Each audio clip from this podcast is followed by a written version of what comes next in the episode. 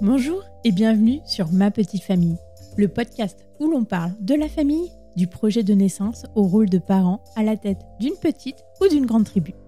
Fonder une famille, c'est du bonheur, des joies, des doutes et des combats qui sont propres à chacun et qui soulèvent beaucoup d'interrogations.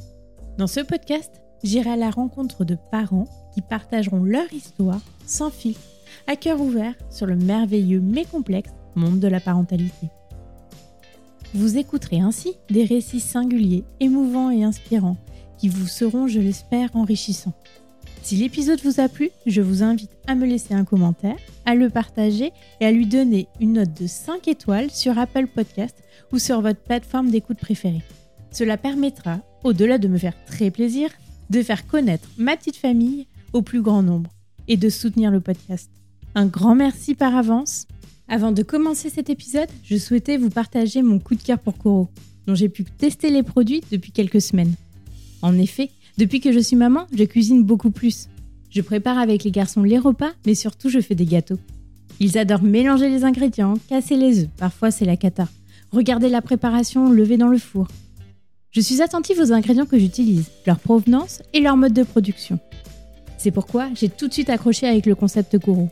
Leurs produits sont majoritairement issus de l'agriculture biologique et sont disponibles en grand conditionnement pour limiter les emballages superflus. Pratique et économie quand on est une famille. Pour vous dire, j'ai aussi testé leur café en grains et leurs graines et tartinades pour l'apéro. Je vous recommande d'y faire un tour, vous y trouverez plus de 1500 produits alimentaires, mais pas que. Avec le code Ma Petite Famille, vous aurez 5% de réduction sur votre commande. Je vous mets toutes les informations et le code promo dans les notes du podcast. N'hésitez pas à me faire votre retour sur les réseaux. Maintenant, je vous laisse avec l'épisode. Bonne écoute. Je suis Céline, donc maman de triplé de 15 mois et euh, Mia 4 ans. Du coup, euh, je suis mariée avec Corentin. On s'est mariés euh, pendant la première année des triplés. J'ai toujours voulu être maman, mais j'étais pas pressée. J'ai pris mon temps. Mia a 4 ans, donc tu es tombée enceinte, vous étiez, ça faisait 4 ans que vous vous connaissiez, et c'était voulu Oui, c'était voulu. Je tannais mon chéri depuis quelques mois, et du coup, il m'a dit, bah, c'est bon, on essaie. Et du coup, bah, le mois suivant, j'étais enceinte, donc ça s'est fait euh, super vite. Lui était même euh, bah, étonné quoi que ça aille si vite. Il s'est dit oh mince, ça a été un peu trop vite du coup. En fait, il s'est dit ça va mettre euh, au moins six mois quoi. Et en fin de compte, non. Il était content, mais c'était la surprise vraiment du coup pour le coup. Ouais. Et comment toi tu as vécu cette grossesse? Très bien, j'étais contente, aux anges. Ça s'est bien passé, un peu difficile sur la fin, parce que bah, la fin de grossesse, mais ça va dans l'ensemble. J'ai fait euh, tous les cours de préparation à la naissance, puis bah, tous les rendez-vous sage-femme, tout ça. Euh, j'ai tout suivi au pied de la lettre, j'avais hâte. Euh, je m'étais renseignée sur l'allaitement, parce que je ne savais pas si j'allais allaiter ou pas. Enfin, j'avais tout bien prévu. L'accouchement s'est bien passé, il s'est passé quatre jours après terme donc c'était long. Moi qui pensais qu'elle allait venir en avance. Et du coup, bah, quatre jours après, on a été, en fin de compte, le jour qui était prévu de l'accouchement, on a, on a téléphoné à l'hôpital. Deux jours après, on a dû aller à l'hôpital. Et euh, ils nous ont dit de rentrer chez nous puisque bah, Mia n'était pas prête à arriver. Et on est retourné deux jours après pour un rendez-vous. Et j'avais des contractions euh, depuis le matin à la maison. Et du coup, en y allant, je leur ai dit, ils m'ont dit, bah non, on voit rien, voilà. Donc, euh, bah rentrez chez vous et revenez dans une heure, on va regarder. Et en fin de compte, si j'avais bien des contractions et euh, le travail, il a commencé en fin de compte, euh, je pense un petit peu le matin et ça s'est vraiment enclenché vers 13h, quoi. Et du coup, bah, je suis restée toute la fin de journée à l'hôpital et Mia est née dans la nuit. Comment ça s'est passé Après, t'as pas eu du tout de complications pendant l'accouchement C'était une voix basse Voix basse, oui. Euh, S'il y a eu des petites complications, j'ai commencé à faire de la température et Mia devenait tachycarde. Et j'avais super mal à la tête et je leur ai dit, du coup, ils ont vu que j'avais de la, j'avais un peu de fièvre et euh, du coup, ils ont dû prendre les forceps. Ils l'ont aidé un peu à sortir pour que ça aille un petit peu plus vite parce que bah, du fait qu'elle était tachycarde et que j'avais de la température, voilà, ils ont préféré. Et vous êtes remontés tous les chambre? Oui, ouais, ouais. On est remontés euh, peu de temps après. Ça s'est super bien passé, quoi. Ça s'est bien passé le retour à la maison, forcément un peu difficile par moment. A la fatigue, euh, les petites déprimes du postpartum, euh, voilà. Il y a eu des moments où c'était un petit peu dur, mais euh, ça va. J'ai allaité Mia, donc du coup, lui, il était là beaucoup pour m'épauler, bah, pour faire les choses à la maison, s'occuper du linge, me préparer à manger, nettoyer la maison. Du coup, comme ça, moi, je pouvais rester avec Mia. Comme c'était euh, allaitement à la demande, bah. et Mia était très demandeuse sur une période quand elle était petite, donc du coup, euh, elle était collée à moi. Dans les pics de croissance, ouais, des fois, elle me lâchait pas et je pouvais rester toute la soirée allongée dans le canapé avec elle, accrochée à mes seins, quoi. L'allaitement s'est très bien passé. Sinon. Oui, oui, super bien passé, ouais. Et l'espèce de dépression postpartum, c'était dû, tu penses à quoi C'est pas vraiment une dépression, c'est petite, dé ouais, petite déprime par moment, quoi. Enfin, je pense un peu comme tout le monde. Il y a des moments où on se pose des questions, on se dit est-ce qu'on va y arriver c'est dur, elle dort pas, elle se réveille, on est fatigué, voilà. Et ce qui était surtout dur, c'était les soirs où je devais l'allaiter, mais en continu, parce qu'il y a eu des soirs où je reste allongée dans le canapé de 19h jusqu'à euh, des fois 23h ou euh, minuit, 1h du matin. Et dès que je voulais me tourner pour euh, changer de sein, et ben rien que l'instant de la décrocher du sein et de me tourner, elle se remettait déjà à pleurer. Alors en fait, elle restait que accrochée au sein. Et des fois, ça, c'est dur. on a envie de faire autre chose, se bouger, aller, aller boire un coup. Et du coup, on peut pas parce que sinon, elle se. Donc c'était un peu. C'était ça le plus dur, en fait, on va dire. Sinon, le reste, non, ça allait. Alors, on a essayé de lui donner le biberon, mais ça a été très très compliqué. Elle en voulait pas du tout et c'était très dur. On a réussi à lui donner un petit peu euh, pour qu'elle puisse aller chez la nourrice parce qu'elle était chez la nourrice vu que je travaillais. Mais ça restait très très compliqué quand même. Et on a trouvé une alternative, c'était un verre à bec où elle prenait son lait dedans. Clairement, non, c'était pas son truc quoi. C'était compliqué de lui donner à boire même avec ça. Elle était contente quand je rentrais et du coup elle pouvait prendre euh, directement au sein quoi. C'était plus facile. Tu l'as mis chez la nourrice à trois mois? Un peu plus tard, parce que j'avais eu des congés et tout ça en plus. Mais euh, oui, elle était encore petite. Hein. Elle a dû aller fin décembre alors qu'elle est née fin août. Donc, ouais, elle doit avoir 4 euh, mois, quoi. Ouais, elle est encore petite. Donc, t'as allaité euh, combien de mois en total, tu sais ou... J'ai allaité jusqu'à 4 ans. Ah oui, d'accord, jusqu'à maintenant Ouais.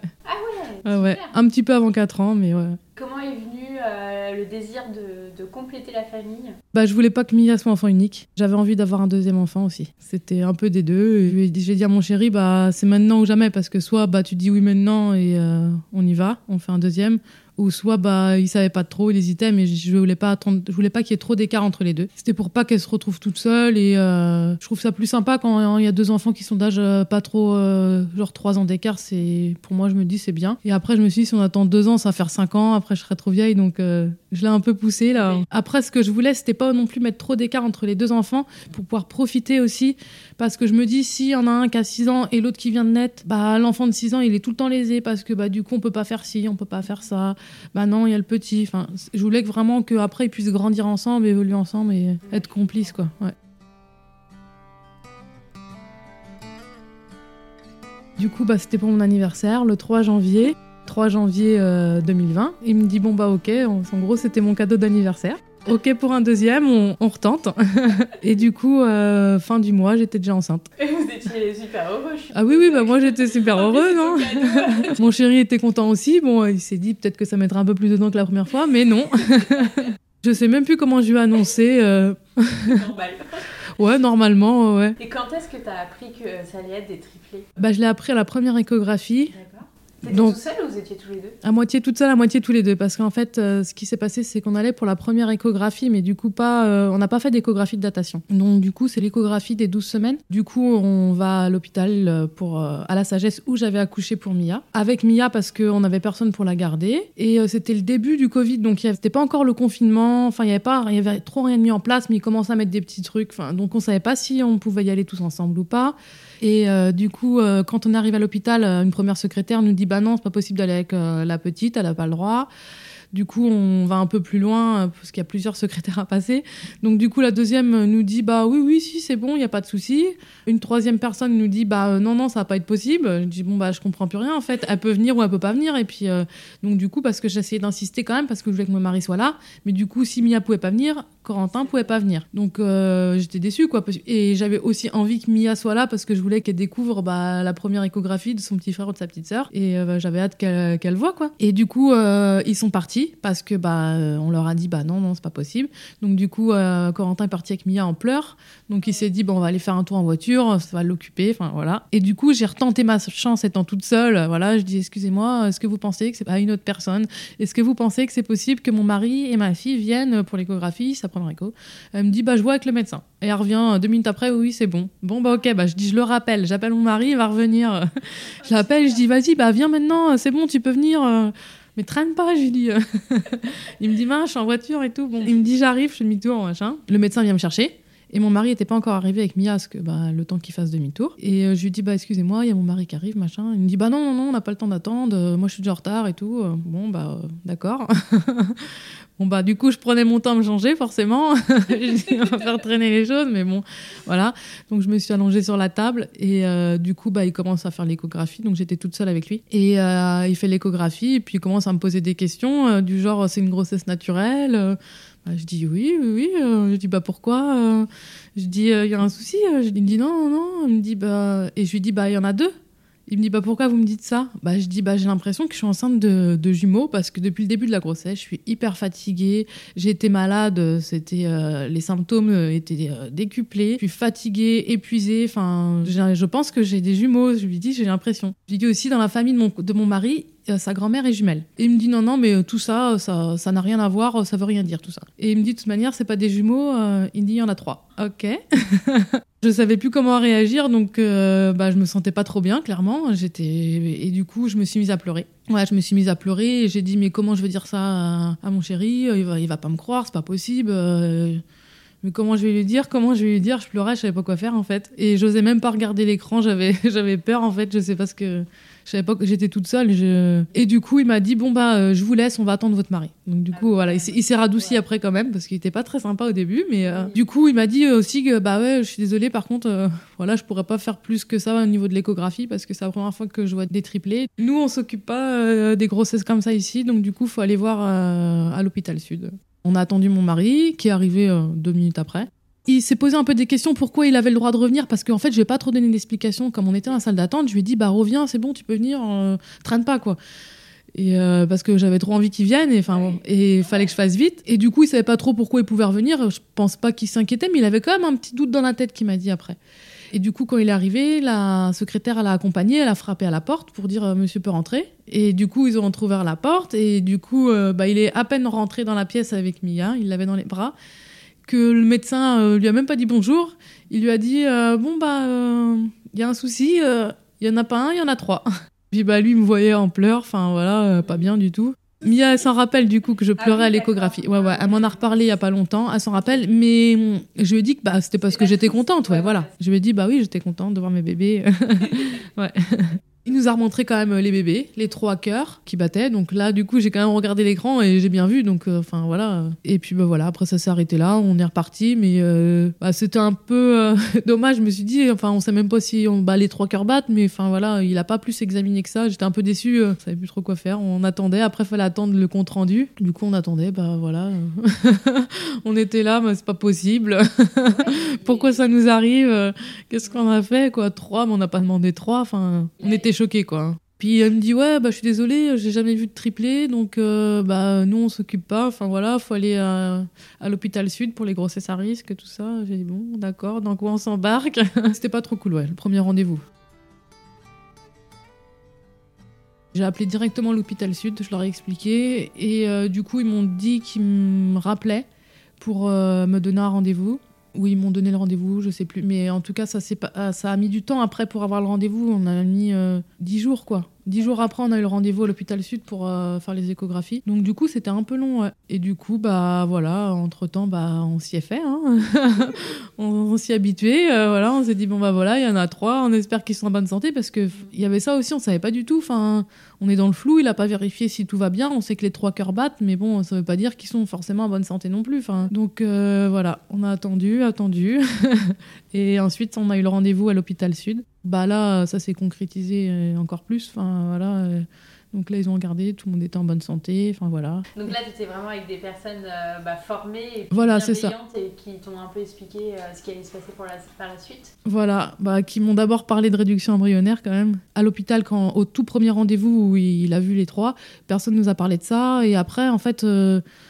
Il n'y a pas de médecin qui nous en ont parlé. La seule personne qui m'en a parlé, c'est euh, la dame de l'association Jumeaux et Plus, en fait, qui m'en a parlé. Mais je me suis pas attardée là-dessus. Et c'est vrai que ça, je me dis que pour quelqu'un qui n'aurait pas voulu garder les trois, eh ben, je pense que c'est mieux d'en parler beaucoup plus vite que d'attendre 12 jours Parce que là, ça fait long, en fait. Bah, on s'habitue, en fait. Et quand ils nous en ont parlé, de toute façon, moi, c'était trop tard. Mes bébés, ça fait plus de 10 jours que je sais qu'ils sont dans mon ventre, qu'ils sont tous les trois là. on me dit qu'ils sont en bonne santé. Euh, enfin, voilà. Et là, en plus, euh, à ce rendez-vous-là, Corentin, il n'était pas là. Moi, j'étais toute seule. Et du coup, lui, il était dans la voiture. Il n'avait pas le droit de venir. En fait, il m'a accompagnée. Enfin, mais il était sur le parking et du coup on était il était au téléphone en haut-parleur avec euh, moi et le médecin et du coup bah lui euh, il a pas eu trop son mot à dire entre guillemets après il aurait pu dire non bien sûr hein, comme il me l'a dit plusieurs fois mais quand m'a posé la question réduction embryonnaire je dis non non non et lui il a suivi parce que enfin voilà il savait très bien que moi J'étais pas du tout là-dessus et ils m'ont beaucoup parlé des risques quand même. Ils insistent pas mal là-dessus. En fait, vu qu'il euh, y avait deux placentas, Eva, elle était toute seule sur son placenta, donc elle, elle était tranquille. Et les deux garçons, ils étaient tous les deux sur le même placenta. Donc il y a le risque de syndrome transfuseur-transfusé en fait, ça veut dire que tu as, si je me trompe pas, faut pas raconter de bêtises, mais il peut y avoir un échange de sang entre les deux bébés et qu'il y en a un qui prenne tout ce qu'il faut de bien et l'autre, en fait, il va pas prendre de poids et ça peut être très dangereux, en fait. Hein. Il y en a un qui peut mourir, je pense, et si c'est pas surveillé, c'est pas, je pense, c'est sûr. Et du coup, c'est surveillance tous les 15 jours, échographie, ils doivent regarder s'ils prennent bien, s'il n'y a pas une différence entre les deux. Si vraiment ce truc-là arrive, ce qui se passe, c'est qu'ils doivent séparer le placenta en deux. Donc, il faut aller à l'hôpital Necker à Paris donc euh, ils expliquent tout ça, que voilà, il y a des risques. Quoi. Et si ça arrive, c'est très rapidement, il faut vite partir euh, à l'hôpital. Bah, vite, je veux dire, dans les jours, le jour ou le lendemain, il faut partir avec un laser. Ils séparent au laser le placenta en deux pour que chacun soit indépendant et que ça arrête ce truc-là. quoi. Et du coup, forcément, risque de perdre bah, toute la grossesse en faisant ça. Mais en même temps, si on fait la réduction embryonnaire comme ils nous le conseillent, quand même parce que voilà, c'est ce qu'ils nous ont dit que bah voilà, c'est risqué une grossesse triple, surtout en plus vu qu'il y a le syndrome transfuseur transfusé. Et ben en faisant la réduction embryonnaire, j'ai aussi le risque de perdre euh, bah, toute la grossesse. Et s'ils faisaient la réduction, en plus ils enlevaient euh, deux bébés. Ben après, on savait pas qui c'était, euh, qui était le gars, qui était la fille, enfin voilà. Mais ils enlevaient la grossesse, le côté à risque en fait. Et le côté à risque, c'était les deux garçons, puisque eux, ils étaient. Donc, si on faisait une réduction, bah, j'enlevais les, les, deux garçons, en gros, et on gardait que Eva, quoi sans le savoir. Mais, euh, Et, c'est quand ils t'ont dit ça qu'ils t'ont mis en relation avec euh, l'association ou non Non, l'association, c'est moi qui ai téléphoné avant à Jumeaux et Plus. Ouais. J'ai trouvé le numéro euh, par des connaissances et puis sur Internet. Et donc, non, elle m'avait parlé de la réduction, mais après, je me suis pas trop attardée là-dessus, on va dire. Et non, c'est eux là-bas après l'hôpital qui m'ont vraiment parlé au premier rendez-vous que voilà, là ils ont dit euh, tous les risques qu'il y avait et que ça allait être euh, grosse surveillance et que risque d'accouchement prématuré aussi. Et ils expliquent bien que faut rien. Alors par contre, ça fout les boules. Hein. Prévoyez rien, n'achetez rien. Pas avant, euh, je sais plus c'était combien qui m'avait dit, mais 24 ou 28 semaines. Enfin, faut rien acheter parce que s'il y a un souci avant, je crois que c'est 24 semaines, ils sont pas viables, donc bah c'est perdu la grossesse. Enfin voilà, s'ils naissent prématurément.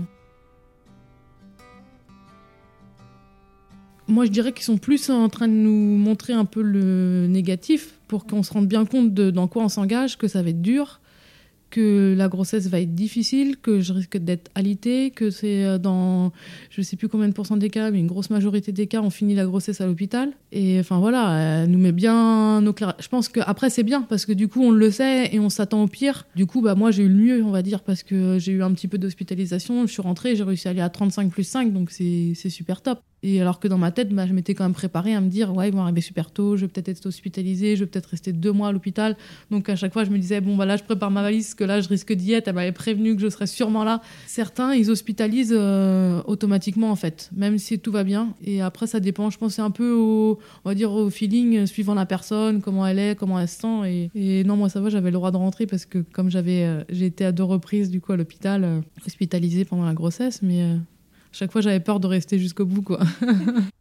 La première fois, j'étais hospitalisée pour euh, des contractions et du coup, ils ont réussi à les calmer avec euh, des médicaments euh, pour calmer les contractions. Et j'ai eu aussi des douleurs comme des coliques néphrétiques qui me faisaient super mal, super mal dans les reins en fait. Et ils ont essayé de trouver d'où ça venait et pourquoi j'avais ça. Et ils pensaient que j'avais des coliques. On a fait des échographies, on n'a jamais rien trouvé. Et du coup, il, y avait, me donnait des traitements assez costauds hein, et euh, ça rien fonctionnait. J'avais super mal, je me sentais pas bien, ça me donnait envie de vomir tellement que j'avais mal. Ça, en fait, c'était la douleur qui faisait ça.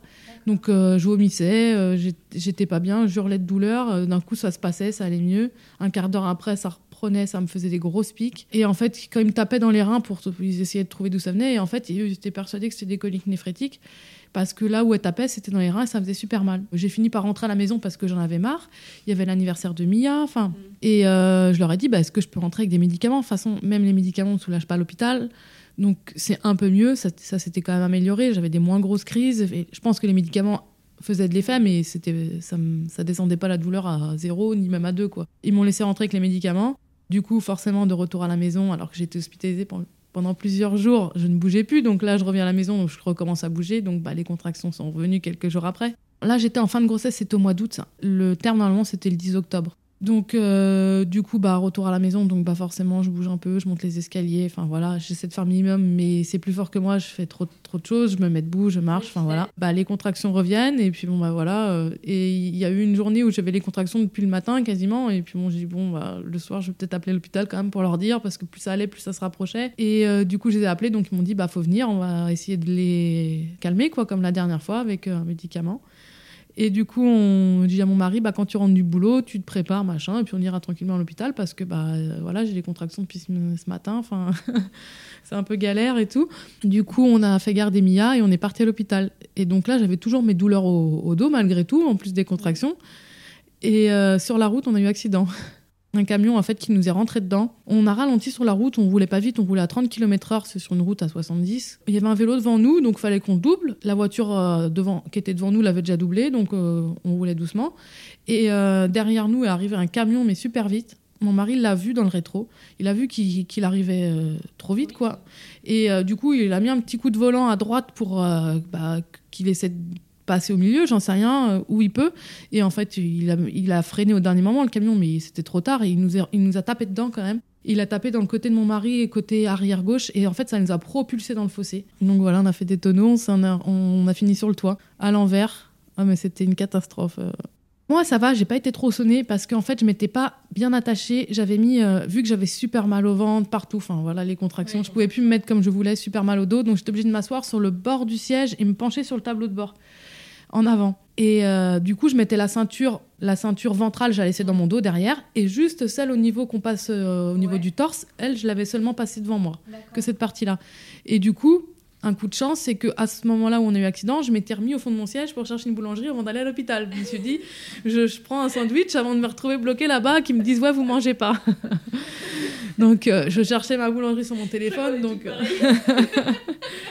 Donc euh, voilà, et bah, je regardais mon téléphone quand il y, a eu, le- y a eu le choc, donc j'ai eu de la chance au final d'être en arrière et d'être pas attachée, parce que du coup bah, j'étais bien mise, et pendant l'accident en fait j'ai tourné dans la voiture. Oh là là. Et du coup moi j'ai bah, j'ai tapé un peu partout forcément, mais à la fois partout, mais pas mon ventre. Mon ventre il a pas cogné, et je me suis pas fait euh, très mal quoi. J'ai juste eu un peu mal au poignet.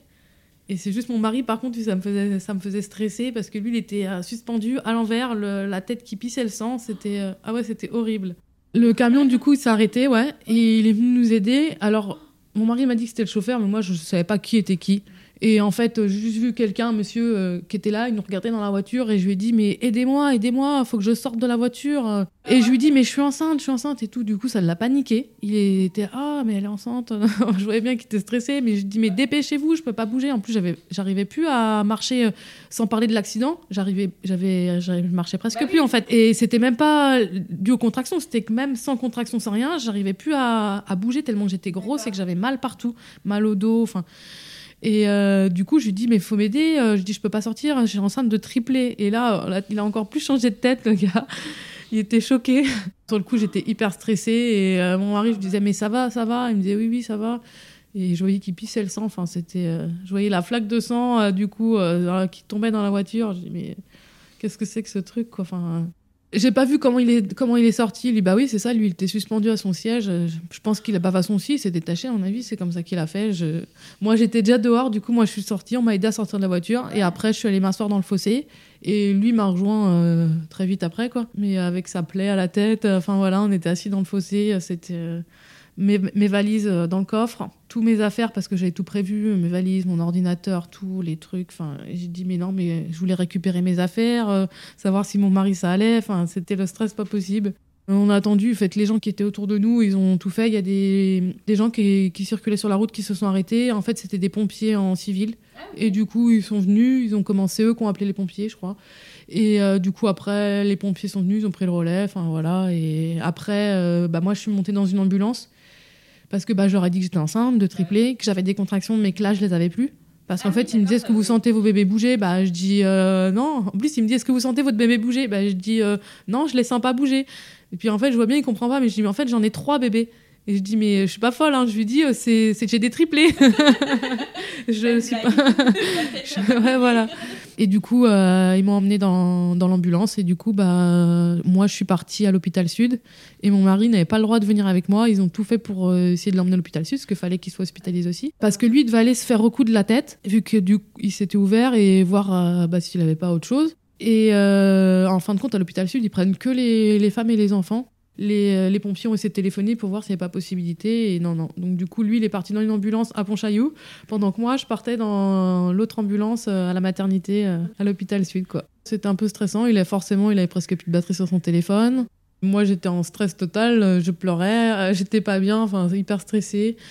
Tout le long du trajet, j'avais juste euh, envie, c'est que bah, qu'ils regardent, qu'ils les cœurs des bébés, si ça allait, parce qu'en fin de compte, je les sentais plus bouger, j'avais plus de contractions. Mais arrivé à l'hôpital, ils m'ont dit, mais c'est normal, c'est avec le stress, le choc, euh, ça bloque tout en fait. Euh, moi, je me suis dit, bah, c'est bizarre, j'avais des contractions toute la journée, là, j'en sens plus une seule, les bébés bougent pas du tout, alors que bah, ils étaient quand même déjà assez gros, les bébés. Enfin, on était, ouais, on était à deux mois de l'accouchement, donc normalement. et du coup, arrivé à l'hôpital, ils m'ont dit, bah, de toute façon, vous allez sûrement accoucher ce soir avec l'accident. Enfin, il y a de grandes chances que voilà. Et moi, j'étais hyper stressée parce que je me suis dit, mais mon mari, il est même pas là. Il est à l'hôpital sud. Ah, le- à l'hôpital. Non, moi, j'étais à l'hôpital sud. Il est à Pontchaillou. Mais euh, je vais pas accoucher toute seule, quoi. Enfin, c'est pas possible. Donc euh, voilà, j'étais euh, très stressée. Et après, ils ont vérifié les bébés, tout allait bien. Donc euh, en fin de compte, ils, ont vraiment eu de la chance. Et les pompiers m'ont dit d'un côté que pour une fois, heureusement que j'avais pas ma ceinture. Parce que euh, sinon, même à l'hôpital, ils m'ont dit euh, que bah, je pense que la ceinture, en fait, ça aurait donné un choc dans le bas du ventre. Et ça aurait peut-être décollé les placentas. Ou euh, je sais pas ce que ça aurait pu faire, mais ça aurait pas été bon pour eux. Donc j'ai eu de la chance de rouler dans l'accident, dans la voiture. Eux, en fait, ce qu'ils voulaient faire, c'est bah, déjà voir si ça allait bien. Donc, on a vu que les bébés allaient bien, voilà. Bah, arrêter les contractions. Donc, ils m'ont dit, on va essayer de, comme la dernière fois, avec un comprimé d'adalate, on va voir si ça, si ça se calme. Et par contre, si ça se calme pas, bah, de toute façon, euh, bah, les bébés, il faudra qu'ils viennent aujourd'hui. Mais euh, le truc aussi, c'est qu'il n'y avait pas de place en néonat. Ça voulait dire qu'il me faisait, il fallait me transférer d'un autre hôpital, donc soit à Saint-Brieuc, soit à Nantes, soit à Angers. Là, je dis, mais non, mais c'est pas possible. Mon mari, il est à l'hôpital, il est, euh, il est à Rennes, mais moi, je veux pas, moi, je veux accoucher ici. Alors après, sinon, bah, on peut accoucher ici, s'il y a de la place en maternité dans les salles d'accouchement, mais après, quoi qu'il arrive, de toute façon, à cet âge-là, ils vont aller en néonat. Donc, euh, eux, ils vont être transférés. Donc, euh, moi, en fait, on aurait pu même être séparés. Et peut-être que même si à Saint-Brieuc, ils n'avaient pas de place, et à Nantes ou à Angers, qu'il n'y avait pas trois places en néonat pour les bébés, et ben en fait, ils nous auraient fait accoucher dans un endroit et euh, un ou deux bébés transférés dans un autre hôpital. Quoi. Et moi, j'ai dit, mais c'est pas possible, mes enfants, je vais les allaiter. Je voulais que je les allaite comment à distance? Enfin, Moi, je veux que tout le monde soit ensemble. Enfin, c'était... J'étais stressée. Je dis, mon mari il va même pas être là. Enfin, et du coup, bah voilà, là, bah, de toute façon, il fallait prendre les choses au fur et à mesure. Et voilà, on a attendu, attendu, et ça s'est calmé. Et le lendemain, bah voilà, ça s'est fait que, bah voilà, j'ai pas accouché. On a pu retarder encore, mais franchement, c'était ouais, une soirée très stressante. Je me suis dit. euh, je vais accoucher toute seule, mes bébés ils vont être séparés de moi, mon mari est dans un autre hôpital, enfin c'est euh, Ouais. même pas possible. Mia elle est euh, toute, se- euh, bah, elle était pas toute seule, mais elle était à la maison euh, avec mon beau-frère. Enfin euh, c'était, euh, je dis non mais qu'est-ce que c'est que ce truc quoi Qu'est-ce qui se passe? Je suis restée un petit peu à l'hôpital, du coup surveillance suite à l'accident. Parce que après c'était même pas suite aux contractions, puisqu'après les contractions c'était parti. Et du coup, cet accident a fait que mes douleurs au dos ont disparu. C'est vrai? Oui, parce que du coup, je suis quand même rentrée chez moi à la première fois de l'hôpital avec mes douleurs au dos et on pensait que c'était des coliques néphrétiques, sauf que après l'accident, je n'ai plus jamais eu mal. Et en fait, on en a déduit que ça devait être un bébé qui appuyait, donc c'était Pablo, qui appuyait sur mes reins en fait et qui me faisait super mal. Euh, Je pense qu'ils étaient tellement serrés que euh, du coup, euh, par moment, en fait, dès qu'il bougeait, je pense qu'il appuyait sur les reins et ça me donnait des douleurs intenses quoi. Et dans l'accident, bah, tout a bougé, donc euh, voilà. Du coup, je n'ai plus cette- ces douleurs à la fin, quoi. J'avais juste mal au dos, euh, normalement, parce que forcément, j'avais un ventre hyper lourd à porter, mais j'avais plus ces douleurs euh, hyper... J'ai pris 28 kilos, je crois. Surtout dans le ventre, mais après, forcément, j'ai pris un peu de partout. Et tu me disais que Mia, tu l'avais allaitée en continu jusqu'à maintenant. Comment tu faisais quand tu étais hospitalisée? Je dirais pas mon lait, Mia elle était grande. Bah justement quand j'étais à l'hôpital, Mia c'était le mois de ses 3 ans. Donc du coup elle était quand même assez grande, elle pouvait se passer de, de tétés, Ouais. euh, voilà. Après c'était sur la fin c'était plus des tétés câlins. euh, elle se nourrissait un petit peu de lait le matin, mais euh, si elle l'avait pas, bah c'était pas très grave quoi. Donc euh, non. Après, euh, bah, quand elle venait à l'hôpital, du coup, bah, elle en profitait pour téter. Puis après, je lui expliquais que bah, du coup, bah, ce soir, elle pourrait pas euh, faire noum noum parce que elle tétée, elle appelle ça noum noum. Donc du coup, je lui dirais bah, ce soir, il y aura pas parce que c'était son petit rituel avant de dormir. Elle tétait un petit peu avant de dormir et puis après, elle dormait. Mais, euh, mais non, elle s'y est très bien fait. Ouais. Ouais. Bah, en fait, dès le début, dès qu'on a su qu'il y en avait trois, on lui a dit.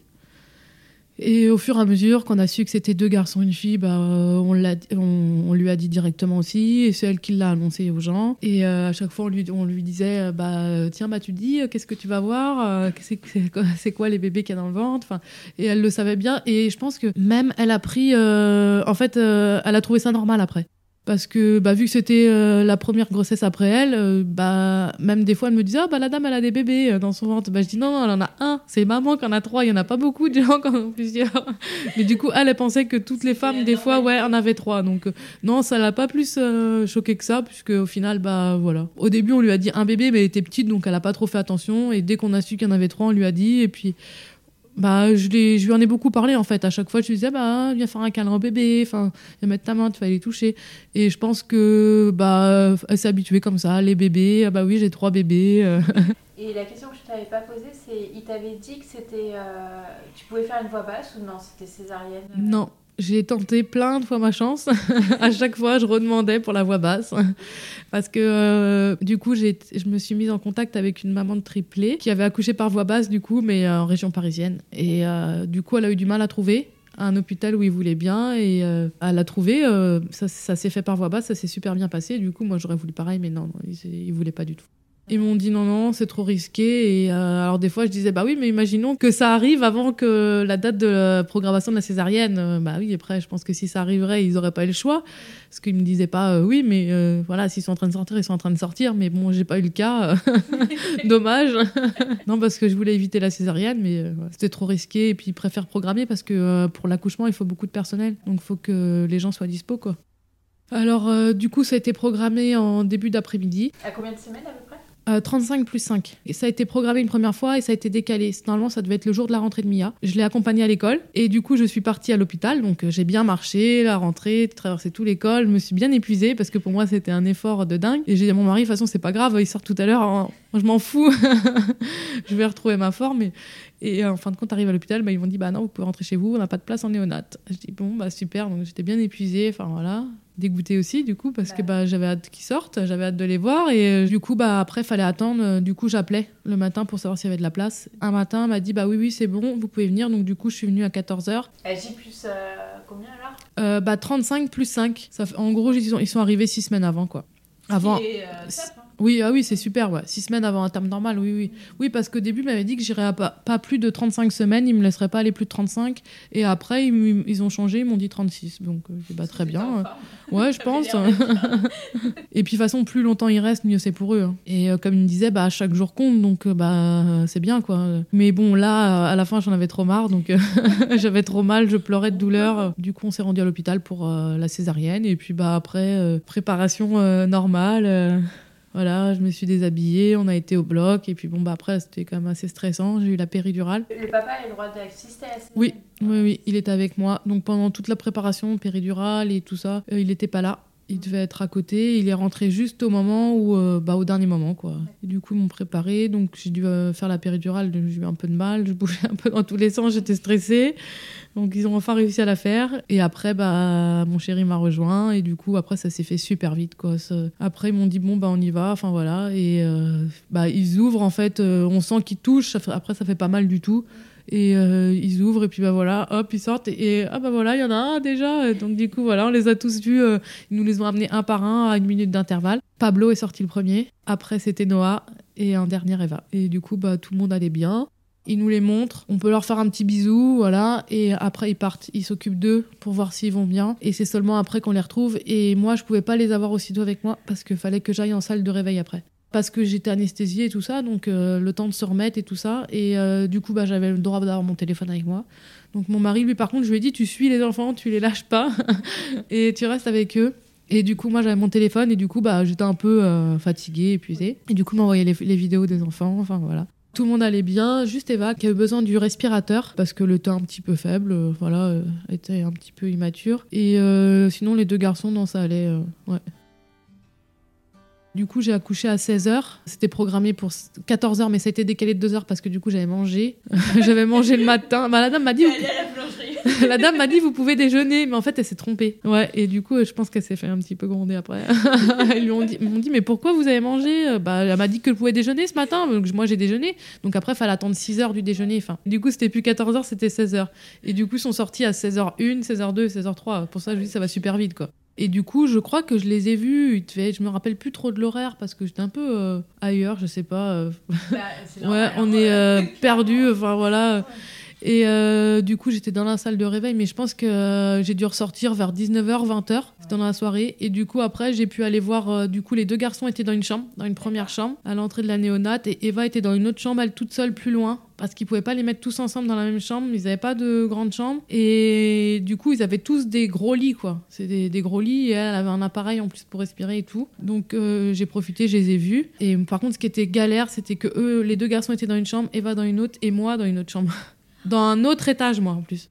Et euh, du coup, bah, moi, après, je suis rentrée dans, retournée dans ma chambre plus tard. Du coup, parce que bah, il y avait des soins, fallait euh, surveiller, tout ça, il y avait des soins à faire. Après, euh, j'étais obligée de rester dans un fauteuil pour me déplacer au début. Et, mais après, je suis pas restée longtemps dans le fauteuil parce que moi, ça me saoulait. En fait, j'étais dans une chambre. Donc, le matin, je me suis réveillée. J'étais dans une chambre en haut et moi, je voulais qu'ils s'occupent vite de moi. Donc, des fois, moi, j'attendais pas qu'ils arrivent faire les soins parce que moi, je partais avant parce que je dis, je vais pas attendre. Moi, mes petits, je vais jamais les allaiter à cette allure-là. Et moi, je voulais absolument qu'ils prennent le sein. Et euh, du coup, bah, moi, je descendais que eux, ils avaient pas, ils étaient pas encore passés. Donc, des fois, ils appelaient dans le service en bas pour me demander où j'étais. Et bah, il leur disait, bah, elle est déjà avec ses enfants parce que, bah, en même temps, voilà, faut que. Et euh, du coup, donc, moi, je descendais et puis, bah, je remontais. Donc, j'étais presque jamais dans ma chambre à moi, en fait, juste pour manger vite fait. Même quand j'étais en bas, je pouvais pas être avec les trois en même temps. Donc, si j'étais avec Eva, j'étais pas avec les deux garçons et inversement. Donc, c'était galère. Et euh, après, ça a été, euh, plus tard, on a, on a réussi à avoir, euh, ils, achètent- ils appellent ça des chambres kangourous. C'est, du coup, c'était la chambre qui était collée à celle des garçons. C'est du coup une chambre où on peut mettre un enfant avec la maman. Et cette chambre-là, elle est ouverte sur la chambre des garçons. Donc du coup, on avait deux chambres. Donc moi et Eva, on a été transférés dans la chambre kangourou. Et on avait une porte communicante avec la chambre des garçons qu'on laissait ouverte constamment. Comme ça, on c'est comme si on était tous les trois dans la même pièce. Et on était tous ensemble, quoi. Mais on pouvait pas encore mettre tous les trois lits ensemble parce que comme il y avait des c'était des gros lits avec des lampes chauffantes et tout ça, c'est hyper imposant, ça prend de la place et on peut pas, bah, euh, matériellement, ils peuvent pas mettre ça dans la même chambre. Enfin, c'était pas possible avec tout le matériel à brancher. Enfin, c'est compliqué. Il y a pas mal d'appareils et tout. Est-ce que euh, allaiter un nourrisson euh, prématuré, c'est la même chose qu'un nourrisson normal Où il y a des tuyaux Bah non, c'est plus plus compliqué parce qu'ils savent pas bien téter, enfin ils sont plus faibles, ils ont du mal et tout et non, c'était euh, ouais, c'était plus compliqué que Mia, ça avait rien à voir. Mia ça s'est fait tout seul. Mais après on m'avait bien prévenu hein. La gynécologue euh, qui m'a suivi toute la grossesse, à chaque fois elle me le disait que bah oui oui, ça va être très compliqué l'allaitement parce qu'à chaque fois je disais que ça faisait partie de mes projets l'allaitement et je voulais pas être séparée de mes enfants après la césarienne, enfin je voulais absolument qu'on dans le même hôpital par rapport à ça et que je voulais pas qu'on donne de biberon à mes bébés, enfin c'était dans mes demandes quoi. Et euh, elle m'avait dit plusieurs fois que bah non ça allait être compliqué, que je risquais sûrement de pas réussir à allaiter euh, les trois et que c'était euh, en gros c'était pas trop faisable quoi. Et non moi je lui avais dit bah non non mais si c'est possible et tout. Enfin moi j'ai mon médecin en fait qui me suit depuis l'allaitement de Mia et elle a un DU allaitement et elle elle donc elle j'ai confiance en elle. Et euh, elle m'a dit non mais il n'y a pas de problème Céline tu pourras allaiter tes triplés euh, ça se passe très bien avec Mia. En plus il n'y a même pas de pause d'allaitement puisque tu allaites toujours Mia pendant la grossesse. Et euh, elle m'a dit une femme peut allaiter jusqu'à 5 enfants simultanément. Donc euh, j'ai dit bon bah c'est bon j'en ai ouais, avec il y avait 3 des nourrissons. ils m'ont aidé, il n'y a pas de souci. Euh, après, pour les bébés, bah oui, forcément, c'est plus compliqué parce que bah, ça met du temps, ils savent pas trop boire. Mais du coup, euh, ils venaient au sein toutes les 3 heures, je les mettais au sein. Et du coup, toutes les 3 heures, je prenais les bébés au sein un par un ou deux par deux quand je pouvais. Ils les complétaient avec euh, mon lait que je tirais parce qu'en fait, je tirais mon lait en plus à côté. Du coup, pendant la néonate, toutes les 3 heures, je donnais j'allaitais mes trois bébés. Après, je tirais mon lait pendant une demi-heure pour euh, stimuler la lactation, puisque eux, ils n'arrivaient pas à stimuler suffisamment, puisqu'ils n'étaient pas assez forts pour le faire. Et du coup, bah, moi, il fallait que je les aide là-dessus et euh, que le lait que je tirais, du coup, on le récupérait et euh, ils leur donnaient après avec une sonde parce qu'ils étaient sondés. J'étais hyper fatiguée, c'était très dur la néonate. Si, si, il y a des nuits où je dormais pas du tout. Bah, toutes les trois heures, fallait que j'en allaite un, un deuxième, un troisième. Après, fallait tirer mon lait. Et euh, eux, pendant que je tirais mon lait, les, le personnel venait leur donner du lait euh, à la sonde avec des, des seringues automatiques. Du coup, euh, il y avait tous les, tous les bruits des seringues, les trucs, fallait que. Enfin, c'était galère. Certaines nuits, je changeais les couches. Alors, j'essayais de demander à certaines puricultrices de changer les couches pour moi la nuit parce que c'était euh, c'était dur. Enfin, mais euh, des fois, bah, c'est moi qui le faisais toute la nuit. Il y avait des nuits où c'est moi qui changeais les couches toute la nuit, suivant la personne que c'était. Ça, c'était pas cool, ça. Il y avait des dames qui étaient plus gentilles que d'autres, on va dire, qui m'aidaient plus et d'autres où bah, fallait que je me débrouille, quoi. Mais c'était limite sur inhumain de faire ça. Des fois, je me disais, c'est abusé. Des fois, je dormais pas, ou des fois, bah, je regardais l'heure et en fait, euh, bah, il me reste plus que 20 minutes, quoi. Parce qu'en fait, il faut changer les couches à chaque toutes les 3 heures. Donner euh, le sein euh, aux 3, et après, il y a les seringues qui doivent passer. Et après, il y a des bip bip. Et les dames, quand ça sonne, moi, il faut que je me. Même si je suis en temps de repos, que je m'allonge, je vais entendre les bip bip. Il faut que je sonne pour lui dire de venir rincer la seringue et, et enlever le truc. Et il fallait que je sonne deux fois, trois fois, des fois parce que bah ils étaient pas tous en même temps, ce qu'ils les mettaient pas en même temps. Vu qu'il y en avait un qui avait mangé en premier, bah ils pouvaient en donner l'alimentation du celui qui avait déjà fini de manger. Et enfin voilà, tout c'était tout décalé, c'était c'était galère. Donc je regardais l'heure, bon bah il me reste 20 minutes avant la prochaine tétée. Et puis le papa sur l'alimentation, il pouvait pas trop t'aider. Bah non non, il pouvait rien faire. Et puis lui la nuit, il fallait qu'il fallait qu'il soit ici pour Mia, il avait pas le choix. Donc euh, moi je me débrouillais toute seule, ouais. ouais il resté combien de temps? Six semaines. Ouais, ouais, c'était euh, hyper long, j'en avais trop marre. à la fin, j'étais prête à partir, euh, entre guillemets, sans leur autorisation. Hein. J'ai mis un petit coup de pression. Euh, j'étais tellement au bout, en fait. Eva, elle faisait des bradycardies. Et je sais pas trop, on sait pas trop de quoi ça venait. Mais c'est après, au début, c'était des plus grosses bradycardies. Après, plus ça allait, plus elles étaient petites. Et en fait, elles, remontaient toutes seules. Donc, c'était c'était pas gênant.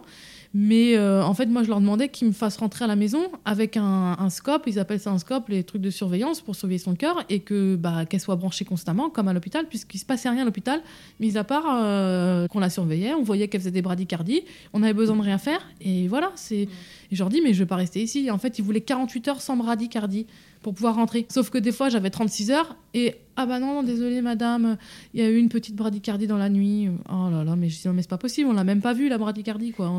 On, s'en est pas rendu compte, personne n'a capté. Enfin, et euh, du coup, euh, un matin, j'ai fait mes valises. J'ai fait mes valises, j'ai ouvert la porte, il y a le médecin qui est passé, je lui dis bah ça tombe bien que vous soyez là, je dis parce que là je m'en vais et tout, j'en ai trop marre, euh, je pars.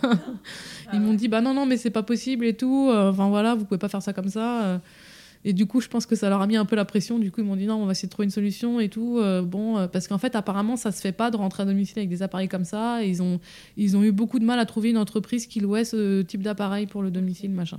Donc, ils ont quand même réussi. Et du coup, quelques jours après, j'ai pu rentrer avec l'appareil pour surveiller Eva. Et on est rentré. Pendant 15 jours, elle a été surveillée. Il n'y a pas eu une bradycardie en 15 jours. Pas eu une seule.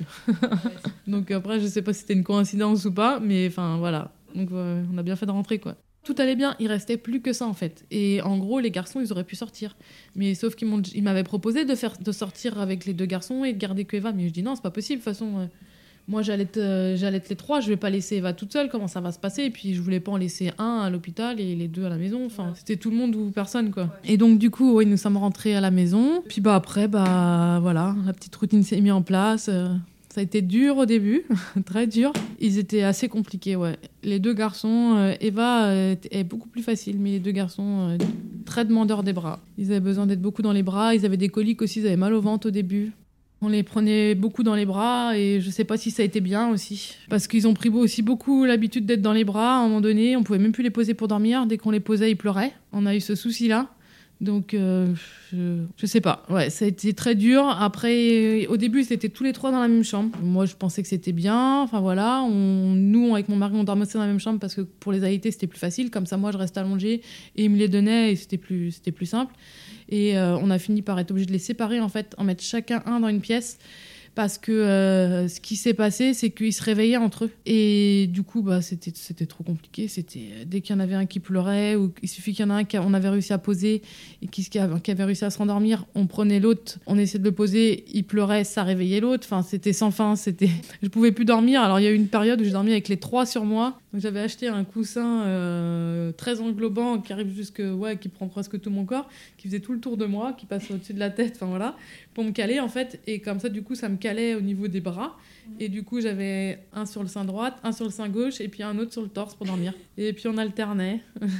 Celui qui était au milieu était pas très content parce qu'il fallait qu'il attende pour boire que les autres s'endorment. Enfin, donc, euh, donc ça, je l'ai fait pendant quelques temps. Sauf qu'à un moment donné, je me suis dit, c'est plus possible. En fait, à la fin, j'arrivais. Ouais, j'étais hyper fatiguée, donc je dormais pas.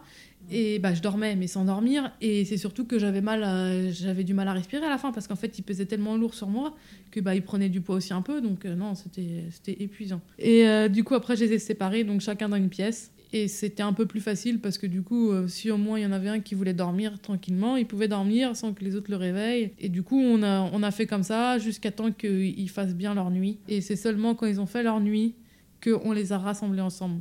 Parce que je me suis dit non, euh, je repars pas. on a attendu quelques temps. Bon, chacun fait bien sa nuit de son côté. Là, c'est bon, on va pouvoir vous remettre ensemble. Après, on a essayé de passer au biberon. Bah, on est passé au biberon, de façon petit à petit. Après, j'ai fait un peu de mix et tout ça. Euh, je faisais euh, allaitement et biberon, mais parce que tout le monde m'a dit oui, il faut passer au biberon, ça va être plus facile. Enfin voilà. Et à la fin, d'entendre ça, et puis enfin voilà. J'ai beaucoup entendu de trucs aussi. Oui ils sont peut-être passés, ils pleurent parce qu'ils ont faim, euh, est-ce qu'ils sont, est-ce qu'ils ont assez mangé, enfin, alors qu'il n'y a aucun souci normalement. Mais bon, du coup, euh, j'ai cédé sur les biberons, mais ça a été un calvaire, un calvaire. Moi qui avais la hantise des biberons parce que je ne connaissais pas les biberons avec Mia. Donc je me suis dit, moi je vais allaiter mes triplés, ça va être plus facile. Euh, allaitement, c'est plus simple que des biberons. Pas de biberons à nettoyer, à préparer, à chauffer. Euh, la nuit, je me suis dit, bah, c'est plus simple. Enfin, euh, je lui donne le sein, euh, le petit se réveille, je lui donne le sein au suivant, et puis voilà. Donc ça se passait très bien, mais du coup, quand on est passé au biberon, bah là, c'était, ça a été une catastrophe en fait, parce que du coup, ils ont fait la confusion synthétine. Alors certains enfants, des fois en plus, le, par exemple Pablo, des fois, il allait plus vouloir du sein parce que il voulait le biberon, parce que ça devait aller plus vite, plus facile. Sauf que des fois, il voulait pas du biberon, mais il voulait pas non plus du sein. Et la fois d'après, c'était Noah qui préférait le sein, alors que lui, la fois d'avant, il avait préféré le biberon. Enfin, c'était euh, incompréhensible. Je, on ne savait pas comment faire. On mettait une heure par enfant et par biberon. Et tout ça toutes les trois heures. J'ai dit, mais c'est pas possible. Et ils ne prenaient presque rien dans le biberon. Ils n'arrivaient pas à boire, sauf qu'on était parti dans l'engrenage où ils voulaient plus du sein non plus. Enfin, c'était. Alors, un coup, il y en a un, il va pas vouloir du sein pendant deux jours, et après, il va en vouloir. Enfin, c'était. Ils étaient... En fait, ils étaient perdus. Moi aussi, j'étais perdue. On savait plus comment faire. Et malgré ça, j'avais trop de lait. Je produisais trop de lait. Parce que, faut savoir que ah, pendant la néonate, je nourrissais mes trois enfants sans complément de lait euh, artificiel et je produisais un litre de lait supplémentaire. Donc j'arrivais à nourrir les trois plus un litre de surplus. donc voilà, donc c'est pour ça. Après, quand j'entendais, euh, bah oui, il y a peut-être pas assez de lait, euh, bah, normalement si, parce que à la base, je produis quand même un litre de plus que ce que eux ils ont besoin. Donc euh, et il y avait le souci aussi qu'il fallait que je tire mon lait en plus. Donc fallait donner les biberons à celui qui voulait le biberon, donner le sein à celui qui voulait le sein, et ça changeait à chaque fois c'était pas tout le temps le même qu'il voulait. Et puis j'essayais aussi euh, d'un côté aussi de tourner, enfin parce que je voulais pas non plus arrêter l'allaitement, euh, parce que c'est quand même, euh, je me suis dit peut-être que je vais retourner vers l'allaitement exclusif dans une semaine, dans deux semaines. C'est un essai. Enfin, j'étais complètement perdue. Et en même temps, j'avais du lait, mais en trop grosse quantité, parce que du coup, vu qu'il prenait au biberon, enfin, tout était déréglé, donc il fallait que je tire mon lait en même temps. Donc parfois, je devais donner un biberon et en même temps tirer mon lait sur mes deux seins en même temps, donc debout en marchant, parce que les petits prenaient le biberon que debout en marchant, en faisant le tour de la table et en chauffant le lait entre 48 et 50 degrés. Au début, je me suis dit, je vais le mettre à 37 degrés, le lait, euh, comme moi. Sauf qu'ils n'en voulaient pas, et euh, ils en voulaient pas, ils en voulaient pas. En plus, c'était mon lait qu'on leur donnait dans, dans les biberons. On s'est dit, bon, ben, on va le chauffer. On va voir ce que ça donne. Et en fin de compte, en le chauffant plus, il le buvait. Donc comme Mia, Mia était pareil. Euh, mon lait, elle ne le voulait pas euh, température 37, euh, elle voulait plus chaud. Et donc eux étaient pareils. Donc il fallait à chaque fois réchauffer le biberon, je ne sais combien de fois, au bain-marie, puisque c'est du lait maternel, on peut pas le mettre au micro-ondes. Enfin, c'était, c'était un, vrai calvaire. On a vécu ça pendant des mois et des mois. Et Moi, mon but, c'était qu'il mange. Voilà, fallait qu'il mange. Donc, toutes les trois heures, euh, voilà, faut qu'il mange, faut qu'il mange, faut qu'il mange. C'était du forcing, du forcing. Essayer de lui mettre le biberon tant bien que mal dans la bouche et qu'il tète. Et voilà. Et euh, est-ce que tu veux du sein? Alors, tu lui proposes le sein? Bah non, il en veut pas. Donc là, c'est un peu plus compliqué de forcer sur le sein. donc, bah, t'en veux pas, t'en veux pas. On va essayer le biberon. Euh, puis, bah, au, fu- au fur et à mesure, mais ça a mis longtemps. hein. Ça, a été, ça a été super long. Et après, bah, ils ont fini par euh, s'y habituer. hein, voilà. Après, ils ont jamais adoré les biberons. hein. Même là, ils ont encore du mal à le prendre. Le biberon du matin, ils, ils le boivent en trois fois des fois. Quoi. Et euh, Mia, dans tout ça, comment elle a accueilli euh, ses frères et sœurs? Très bien. Franchement, elle l'a bien pris. Je pense que ça a été dur pour elle parce que bah, forcément, on avait moins de temps. Pour elle, vu qu'il prenait beaucoup de temps, moi en plus j'ai passé six semaines à l'hôpital, elle pouvait pas me voir quand elle voulait, il fallait qu'elle vienne à l'hôpital, il y avait le Covid, et elle n'avait pas le droit de rentrer les voir. Et j'avais peur justement bah, que bah, qu'elle se dise ouais, euh, ils sont chiants, euh, ils prennent ma maman, je peux même pas les voir, qu'elle n'arrive pas à créer de lien, qu'elle s'attache pas à eux en fait.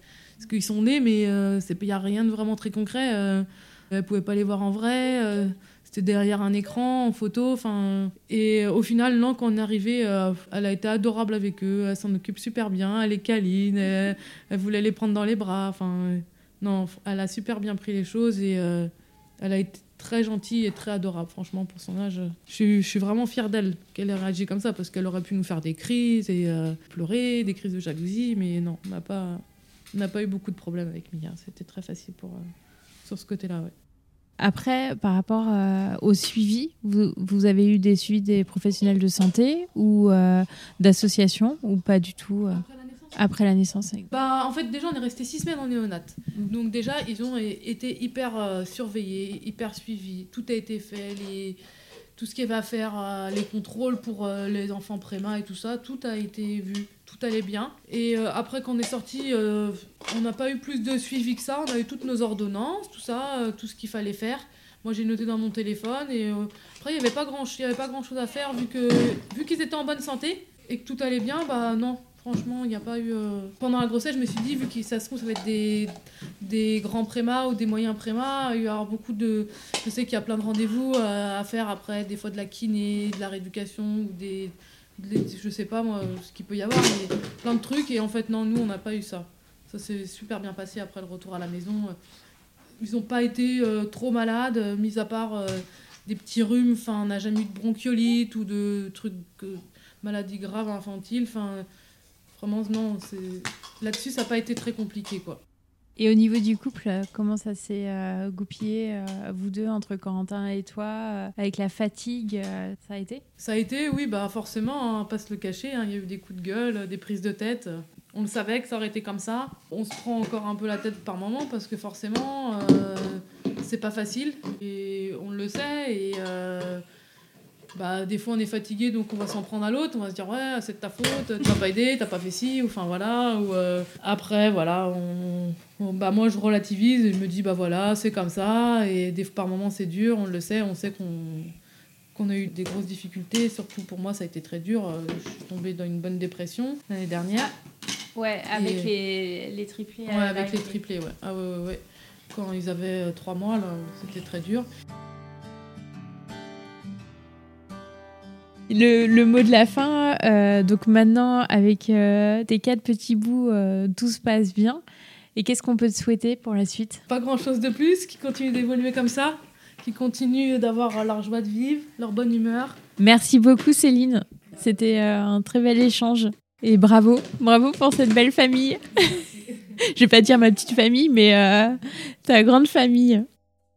Et tu as eu une grossesse vraiment extraordinaire. Et puis, euh, enfin, je pense que c'est c'est quand même rare euh, d'avoir euh, quatre enfants, dont euh, des triplés. Donc, euh, bravo. Merci.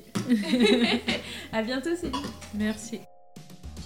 Si vous entendez ce message, c'est que vous avez écouté l'épisode jusqu'au bout. Et je vous en remercie grandement. Je vous invite à me laisser un commentaire pour continuer les échanges et à mettre la note de 5 étoiles si l'épisode vous a plu. Cela contribue à augmenter la visibilité du podcast sur les plateformes. Merci beaucoup de votre soutien et à bientôt pour le prochain épisode.